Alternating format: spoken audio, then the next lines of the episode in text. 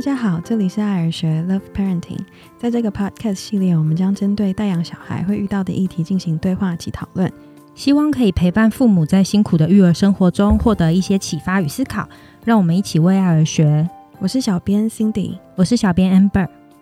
我们集想要来跟大家一起谈一谈处罚这回事。上一集我们讨论了很多跟处罚相关的研究，这一集我们会延续上次的内容，做更多的讨论。有时候在学校里面会有一些小朋友被导师叫到辅导室去嘛，那有时候很常是那些攻击性很强的小朋友，很容易跟人家起冲突的小朋友，那往往其实都会发现说，这样子的小朋友可能在家里面也都有这种被打的经验，所以他在跟人相处的时候，他好像也会对那是不是有人要攻击他这件事情非常的。敏感，比如说有人稍微靠近他一点，或者是人家只是要拿个橡皮擦，他大概就会误会人家要打他，然后手就已经先伸过去了。老师问他们说为什么打人，他们的理由通常都是他们觉得刚刚谁先打我，刚刚谁欺负我。嗯，可是其实另外一个同学或是有看到旁观这整件事情的人，可能会觉得根本就没有这种事情发生，他在说谎。可是会不会有可能是其实他对于那个环境里面的危险、那个威胁的感觉是非常敏锐的，所以可能同学真的只是很中性的一个反应，他都会觉得啊，他被威胁到，他被打了，然后赶快反击，就非常容易把外界的讯息解读成是有人要攻。其他对，有一些小孩在学校的反应就是他就到处打人，像我们刚刚说的那样。可是也有一些小孩他可能不是这样的反应，是相反的吗？比方说他。他没有真的去打人，没有什么明显的行为问题。可是你光是想象他的脑里面、他的心里面，一天到晚其实都处在那个警觉的状态，他都觉得他自己受到威胁。那他的生活怎么会容易？他怎么可以好好学习？我觉得这个东西真的会有很长远的影响。也就是说，像我们刚刚讲的那个攻击性很强的小孩，等于是他的反应是向外的，他解读到有人攻击他，然后他的反应是向外的，他可能反击，或者是他就出去打别人。可是你在说的是不是也有一种可能是，他虽然解读到别人在攻击他，可是他可能什么也没说，那有可能就是都往里面吞。对，或者是他就是比较偏向逃的反应，躲起来的逃，降低自己的的存在感嘛，等等之类的。嗯，对。可是我觉得那种警就是危险，就是所有生物最害怕的情绪嘛。那你让你让小孩子或者让任何一个人心里面常常都觉得很危险、很警觉，那他的心力都投注在那个上面，就是他发展的条件就比较弱一些。嗯，对，所以会很辛苦，也有可能他就习得无助了，变得很忧郁，也不一定。嗯，常常都放弃啊，无。助无力的的那个取向，因为反正也不能反抗啊，这么小的力气要怎么反抗这件事情？对我们今天的话题好沉重，对啊。其中还有我也蛮想要讨论的是，因为孩子虽然被父母打了，可是因为那还是我的父母啊，所以那其实会有一点混淆孩子对于爱跟虐待这两种这两个感觉好像粘在一起了，就是爱好像要等于跟暴力是在一起的，没有办法区分啊。就像大人常都会说打你是为了你好，所以到底是打你还是对你好，就是很整个都被扭曲在一起了。嗯，而且以前我们不是都有一个那个现在。书店可能都还有卖那个爱的小手，真的太可怕了。对啊，拿来打人的工具，然后称为爱的小手，所以到底是打他还是爱他？他简直就是爱与虐待的化身。没错，就是有一个很很混淆的感觉。嗯，我觉得这真的是华人文化跟西方文化很不一样的地方哎。我到现在印象还很深刻，有一次去参加研讨会的时候，嗯，就有一个专家，他听到说台湾有时候让小孩断奶啊，是用涂抹辣椒的方式让小朋友断奶。哦，嗯，那个外国的专家快被吓死了，就是他觉得怎么会发生这么创伤的事情？可是我觉得在华人文化中，好像真的蛮习惯用那种害怕。让你很害怕这件事情会被打哦，这样会很辣哦，这样子会很痛哦，来让小孩学会一些他们在发展中要学会的事情，比如说分离啊、遵守规则啊等等。我我刚刚想到的是，有一些人不是小时候会有那个咬指甲的习惯嘛，然后父母如果有一些父母想要戒掉小孩咬指甲的习惯，他也是涂那个辣椒在手上面，然后就一咬就很辣。我觉得真的就是要让小孩。痛到停止，痛到怕。对，就是这种让小孩恐惧的方式。嗯，我在想，或许父母也不知道还有什么其他的方法，他大概有无计可施了。就是我们刚刚前面在讲的，会采取用恐惧这件事情来教小孩的父母，其实有可能是因为他不知道有别种方法或是别的策略可以教导小孩这件事，不知道还可以怎么做。嗯，其实亲子关系被破坏了的这个本身，我觉得也会对小孩有很大影响。诶，原本其实爸爸妈妈应该是小孩的避风港，如果发生了什么事情，是要寻求父母的支持、安抚，或者是寻求父母的帮忙，可以向爸爸妈妈求救。可是如果他觉得他做错事情，他回去找爸爸妈妈会被处罚，那他当然在他真的出事情的时候，他一定就不敢回去找爸爸妈妈了。啊，那他可能会导致更大的伤害。所以，我想关于用处罚作为一种教养方式，对小孩会有的不利的影响，其实真的是太多太多了，有点列举不完。不过，辛迪，我刚刚觉得你提到一个蛮有意思的事情，是说父母自己的童年经验，他自己怎么长大的经验，是跟处罚小孩这件事情有什么样的关联？嗯，我也觉得这件事情很有趣，哎，大概有一点连接到我们最前面在讲说，呃，如果父母自己也在这样子的文化脉络中长大，那很自然的，他就会认为，这也是他唯一学到的方法跟工具啊，说不定他还觉得这蛮有效、蛮有效、蛮有用。的，嗯嗯，因为他自己长大了嘛，他可能努力的长大之后，他就觉得，哎，那这样子也可以啊，好像我也没怎么样，没有关系，然后没有办法觉察说，哦，其实这个行为的本身其实是会造成一些伤害的。嗯，我觉得当父母的人难免自然的会去认同自己父母教导自己的方式。对对，而且我也想到，就是有另外一个部分，可能是你要意识到你自己长大过程里面受过某一种伤害的这件事情，可能也没有很容易。小孩子。的阶段，或者是你被打的当下，被处罚当下，没有那个心智能力可以去思考说，哦，这对我来说是是一种伤害，然后我很不舒服，就这样顺顺的长大了。不要在这个时候回头去体认到说，啊，原来我经历的这些是有伤害的，有很不好的影响的。这个觉察可能也不容易。不要去想某些事情对自己如何影响的，可能就比较轻松了。嗯，想了会恨啊，会生气，会无法无法消化这些情绪，可能都会被揭。开，开然后变成是不知道可以怎么处理。嗯，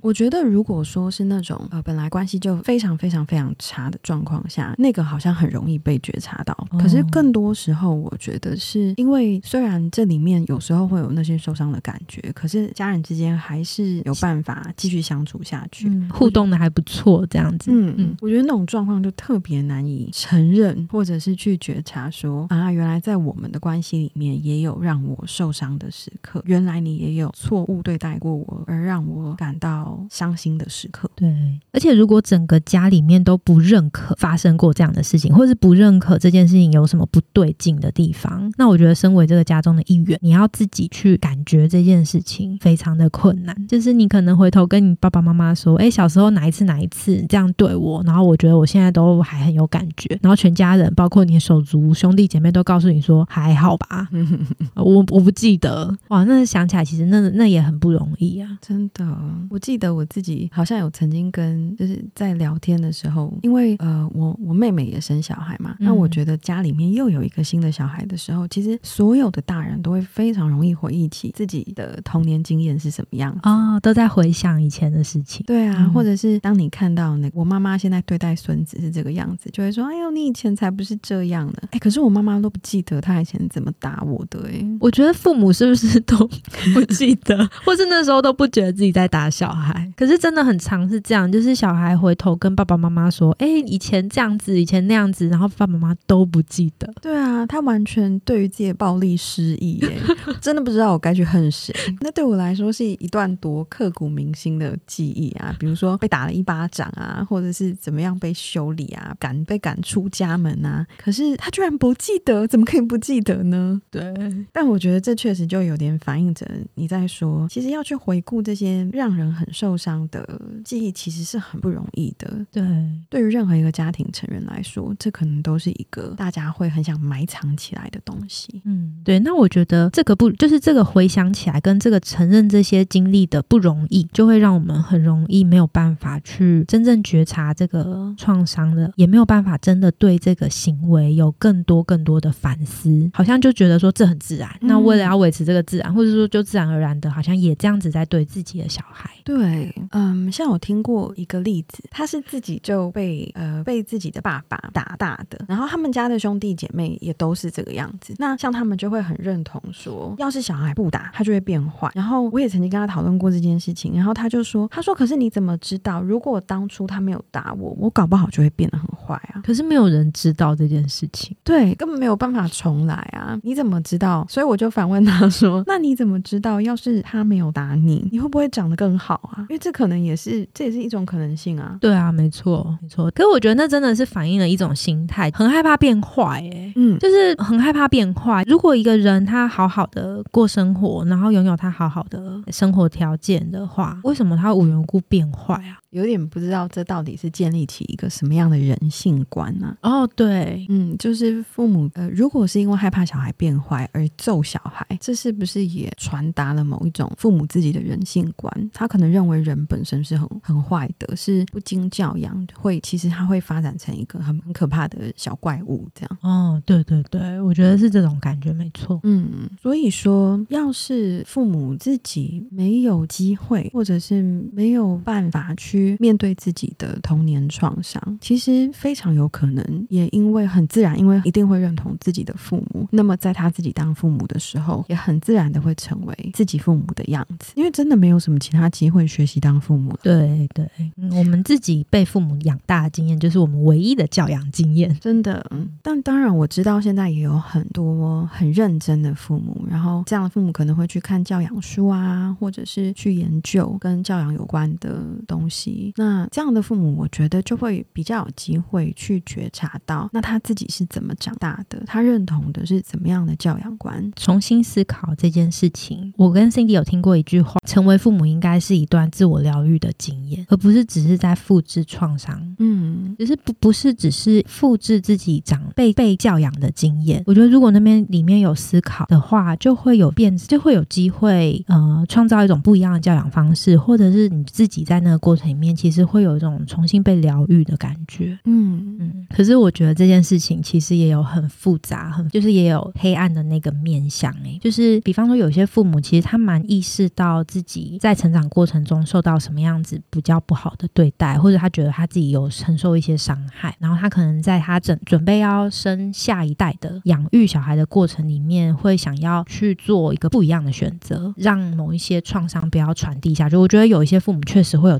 带着很强烈这样的心情去修复的欲望，对，去去养他下一代。嗯，可是我觉得那里面，如果你很细的看的话，他其实会有另外一种不容易的心情，就是他也会有一种，就是他已经很努力的用一个新的方式在带他的小孩了。嗯，可是当他自己的心里面，其实会有一点不公平的感觉，其实还是会有忍不住有那种很亏欠，然后相对被剥自己相对被剥夺的感觉。觉得那在讲的是另外一个层次的心情哎，而且我觉得这很常体现在大家一定很经常会听到的一些话当中，比方。方说啊，我们那个年代哦，什么都没有，哪像你们现在这么好啊？对，就是你你在养的时候，你当然会希望可以给孩子最好，可是，在那样的努力的过程中，有时候仍然会出现一些心情，是 你真好哎，你有的真多，我那时候哪有那么多啊？对，那或者是说，你看我这样子这么我这么爱你，要是你是我，你这样子打翻饮料，你小时候早被打死了。很多人会讲这种话，对不对？对，这种话会。常听到，对，就是我觉得心里面还是会有一点点蛮，我不知道这是羡慕嘛，蛮觉得很不公平的感觉，因为他毕竟自父母自己可能比较没有受到这么好的对待，然后他很努力给小孩比较好的东西，嗯，那忍不住就还是会意识到自己心里面那个比较不好的感觉，嗯，或是看到小孩拥有很多，当然小孩拥有很多是自己给的，可是那有时候也会让自己想起曾经我都没有的那种感受，对，真是很很。很重要的一件事情，但是也不是很容易。嗯，那我觉得出现这种心情也也没有说很很奇怪啦。我想也是很正常的。那我想，爱尔学其实也有一个初衷吧，是想要创造一个给父母的空间，让父母可以感觉到说这些好的、坏的，就是身为父母会有的各式各样的好的、坏的的感觉，都可以被同理跟涵容。对，就是有一些感觉，虽然听起来，尤其是我们今天讨论了蛮多。暗黑的那一面的心情。嗯可是我觉得在当父母的过程里面，真的会有这样子很不一样的感觉。那我们嗯爱尔学的平台，在一些各种的讨论啊，或文章啊、课程里面，我们就是希望可以把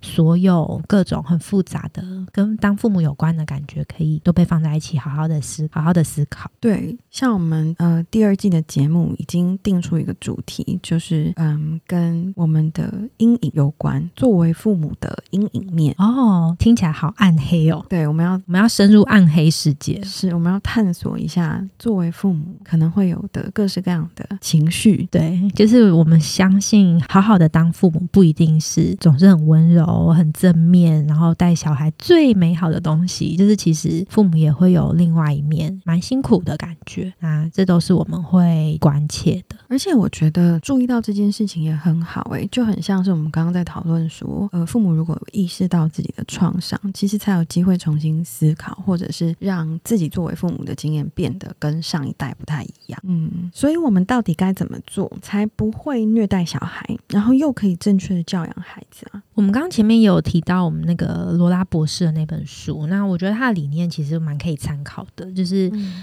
他很相信亲子连接的这件事情，然后就是就是小孩会听话，是因为他们信任跟父母的关系，然后信任这个选择带来的结果，让他愿意去做正确的决定，然后可以真正相信父母的带领。嗯，对，那如果处罚的话，是因为他害怕你才听你的话，那你不在的时候，就可想而知，他就不会做就是一些事情了，只要不要被抓到就好。嗯所以我觉得有一个比较大的原则可以参考是，如果小孩很相信跟父母之间连接这份关系的话，那他可能会因为信任这个关系去做一些父母觉得对他有帮助的事情。嗯，我还有想到另外一个点是父母自己本身对孩子的信任呢、嗯嗯也可以说是对人性的一种信任吧。嗯嗯那这个东西其实有一个理论可以讲哦，就是我们不知道大家有没有听过，叫做毕马龙效应。那这个毕马龙效应是一个来自教育现场的研究，他们当时把嗯把学生分成两个班级，那告诉 A 教师说，呃，这个 A 班的学生都是自优生哦，然后告诉 B 教师说，这个 B 班的学生可能是呃普通班或者是放牛班的学生。哦，让让老师用不同的概念去想这些小孩，是不是？当然，事实上这两班的学生他们在智力上并没有什么差异啦，其就是实没有都是一般的学生。都是一般的学生。嗯可是最后考试的结果啊，那一群被老师，比如说被 A 老师期待为自优班的学生们，他们的成绩真的有变比较好诶、嗯然后那一群被 B 老师认为呃成绩比较不好的 B 班学生呢，也真的就考出了比较不好的成绩。哦，所以老师怎么想学生？老师认为学生是优秀的还是不优秀的，会影响学生实际上长成什么样子，还有他们实际上的表现。对，所以这个东西就称为毕马龙效应。我们如果把它呃挪回到亲子关系里面讲的话，如果我们期待孩子可能是很乖的，或者是呃我们如果我如果相信他是善良的，或者是他是好的，那么他有可能其实就会往这个方向发展耶。嗯嗯嗯，对，讲到这，我其实有一个印象深刻的例子。嗯，你说，我小时候觉得我妈有一招超猛，她会在我骗人的时候跟我说：“妈妈相信你。”我当时是一种道德的召唤吗？对啊，你有没有觉得，就是心里面会一震？当时我小小的心灵里面，就是就是咯噔一声，然后觉得 天哪，我妈妈相信我，我真的不应该这样骗他。哦，然后我真的最后就变成一个很诚实的人，醍醐灌顶。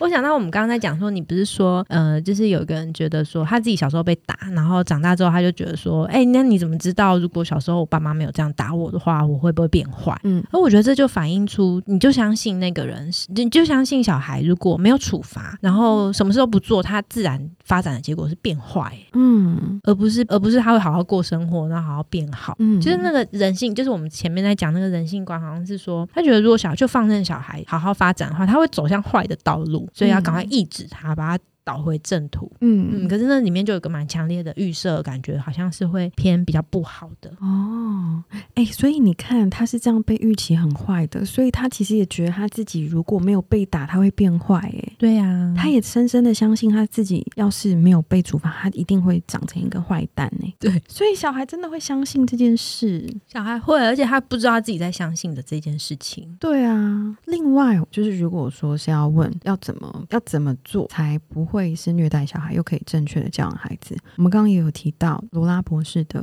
采访的影片中，他其实有做出一些示范。嗯，那使用的可能是一些小小的技巧啊，像是像是拍打，我记得好像有一个是拍打自己的肩膀还是手臂等等的，让自己在非常情绪非常激动的时候，父母能够让自己稍微冷静下来的方法。嗯嗯，对。那延续我们前面的思路的话，那如果我们假设小孩的一些些错误的行为是因为他内在情绪有困难，就比方说很生气呀，还是怎么样子情绪上的困难，那我觉得一个大原则就是说，我们可以首先着重在帮忙了解他怎么了，那也帮忙他了解他自己的怎么了，然后一起练习怎么处理这个情绪。我觉得最后才可以带着他去思考说，行为他原本的行为会造成什么样的影响啊，然后也带着他去弥补跟修复他犯下他可能造成不喜欢他自己也不想要的一些过错。嗯。另外，我觉得还有一个，我觉得算蛮理性的方法，就是问问自己说，小孩做不对这个地方啊，是一个小孩能够做到的吗？哦，对，耶，嗯嗯，我们可以问问自己说，好，小明现在三岁，三岁的小孩，他他可以做到这件事吗？其实搞不好我们自己理性想一想，也会发现说蛮难的。对啊，你看，如果在路上吵着要吃肯德基，然后在那边大哭大闹的话，我真的我觉得可以问问看这个问题，因为我们。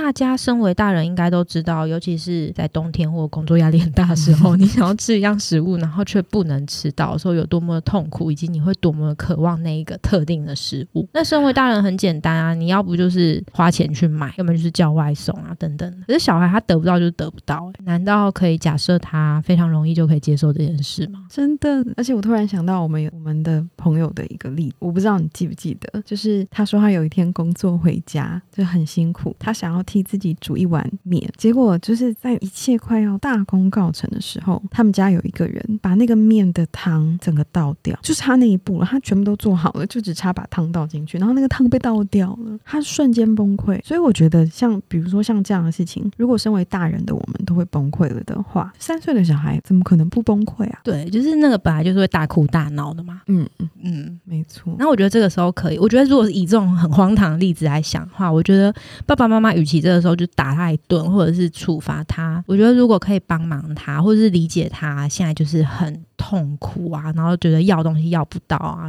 很很很生气的那个心情，帮忙他可以度过这个心情。我觉得那也许他就可以知道说，他就可以练习，他以后可以用不一样的方式。嗯，可是如果你是处罚他的话，那就会只觉得说他每次吃不到的时候，就既吃不到还会被打。好，那我要问一个很难的问题哦。好，如果父母其中一方坚持要处罚小孩，另一半可以怎么做啊？哦，这这这也太难了吧？就是完全在教养的理念上面是不合的，嗯，要怎么办？所以我们的想这个问题没有要想离婚的部分，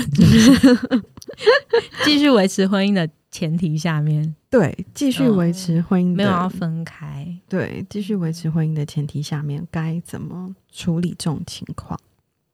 我觉得这。这个问题很一想就会立刻有种很无力的感觉。觉得如果真的是这样子的话，那我不晓得是不是可以讲一个很相反又有点蛮过分的 的一个想法，就是说，那就是持续的沟通，不要放弃，不要好像就变成是因为很无力嘛，然后好像就默许这件事情是可以发生的。就我觉得是不是可以有一个这样子很很坚持的声音，不断的觉得这是错的，继续的争取和坚持这件事情。嗯嗯，因为我觉得这。可能是一件很重要的事情，不会不会让小孩觉得说哇，好像有一些不对的事情，然后它是会持续发生，没有错。可是没有人会说话，没有人会记得这是不对。嗯，对，这就跟就是通常被家暴的小孩，他心里面很埋怨的，有时候其实是那个忽视他，没有尝试保护他的那一个爸爸或妈妈也对。嗯嗯，就是其实，在那个当下是需要有一个阻止的声音。那我觉得，如如果我们没有办法去讨论说是不是可以成功被阻止，因为听起来就是说这件事情还是会一直发生嘛。对，那那个阻止的声音持续不断的出现，我觉得是一件重要的事情。哎，在小孩的心里面，对，就是至少在小孩的心里面，好像还有一个力量，或者有一个声音是是支持他，以及不认同他应该被这样对待的。嗯，对，我觉得这个这个力量还蛮重要的。嗯，而且我觉得如果没有忘记，这是一件自己不认同的事情，就是父母那一方啊，如果没有把，如果可以一直记得说处罚小孩真的是不好的，可以很清楚的保有这样子的想法的话，那我觉得当有些事情真的已经太超过了，然后已经太伤害到小孩了的时候，才有办法真正的分辨并且出来阻止，因为大大小小的事情一定不断的嘛，那没有办法每一次都真的阻止。可是如果当真的事情已经真的很不对的时候，如果你本来有一直坚持的这一点没有放弃的话，你才有办法在那个时间点还是有一个决定要，比方说要做更积极的介入啊，或者是提供比较好的保护。嗯，可是我觉得通常啊，那个主张不处罚的人，其实会卡在一个非常为难的局面里面呢。嗯，因为就一边就是自己的伴侣，一边是自己的小孩，那这种时候这个位置真的很尴尬。比方说，如果我我的另外一半才刚处罚完小孩，那很多时候很容易会有一个反应是会去跟小孩说啊，呃，爸爸或是妈妈他也是爱你的啊。对，很长的会是这样哦。那这就有一点像是那个爱的小手的连结一样。对，就是小孩心里面可能蛮复杂的。嗯，我觉得这种时候，就是比方说小孩子假设被处罚完啊，被打完了，我觉得其中一方的父母是不是可以不要太强调这种，就是他打你是，就是刚刚呃，比方说爸爸是爱你的啊，爸爸这样是为你好。虽然这个我觉得是，我觉得这个意图一定是希望修复小孩心里面跟爸爸的感觉嘛，不要觉得爸爸就是坏人，或者是只是在二代子。我觉得应该是想要修复这个感觉。可是可不可以不要太强调？因为我觉得这在小孩心里面真的会有种很奇怪的混淆。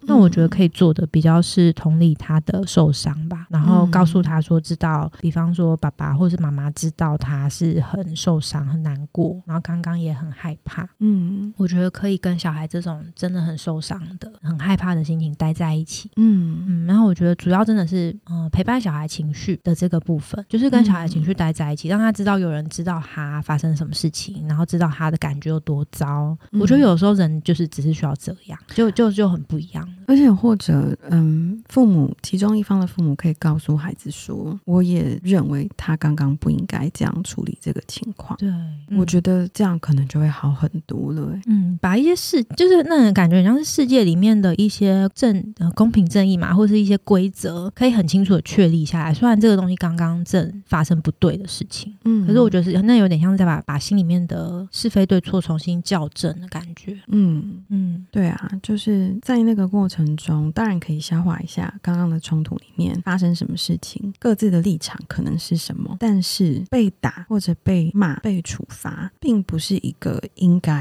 要发生的事情。我觉得这个有这个想法也很重要。对，因为我们就先不要讲到父母跟小孩好了，就是光是伴侣之间的吵架，大人跟大人之间的吵架，一定会有冲突或是意见不合的时候。可是我们绝对也不会认为说打对方或者是对对方大吼大叫是一件应该。发生的事情，对对，可是就是大人跟大人之间很容易可以这样子有一个界限出来，就是我们不会允许我们的伴侣随意的打骂我们。对，可是对小孩来讲，这个真的很模糊，他们的心智本来也还没有能力思考的这么清楚，然后人生也还没有这么多的经验，然后他们就是一个小孩，所以他们可以选择跟决定的感觉是比我们还要比大人还要有限很多的。嗯，所以我觉得这个东西可以尽可能的为小孩确立。嗯。对，那我觉得，我觉得在一般的时候啦，可能都还是尽可能的沟通这件事情。那如果必要的时候，我觉得也可以寻求比较专业上的协助。嗯，对，因为真的是在生养小孩之后，很多自己童年的感觉，包括创伤，特别是创伤，会很容易被唤起。嗯嗯，所以这个东西可能就像前面讲的，它有可能是一个自我修复的另外的一个机会。嗯嗯，是。所以父母们如果有察觉到，呃。自己作为小孩的时候的创伤，好像又要在自己作为父母的经验中重演了。或许也可以借由一些专业的协助，重新思考一下这件事情。没错啊，我们今天讨论的这个话题实在是蛮沉重的。是，那确实我们也需要在这里告一段落。嗯，没错。那么。谢谢你的收听，那今天的节目就在此告一段落。相关资讯我们也已经放进节目的介绍中，希望各位爸爸妈妈或是对育儿教养有兴趣的朋友们，对今天的议题有更多的思考。并且从中做出最合适的选择。如果你喜欢我们的节目，欢迎订阅爱儿学频道以及脸书 IG，或上官网 loveparenting.com 参考丰富的育儿资讯，并透过五星好评给我们鼓励哦。拜拜，拜拜。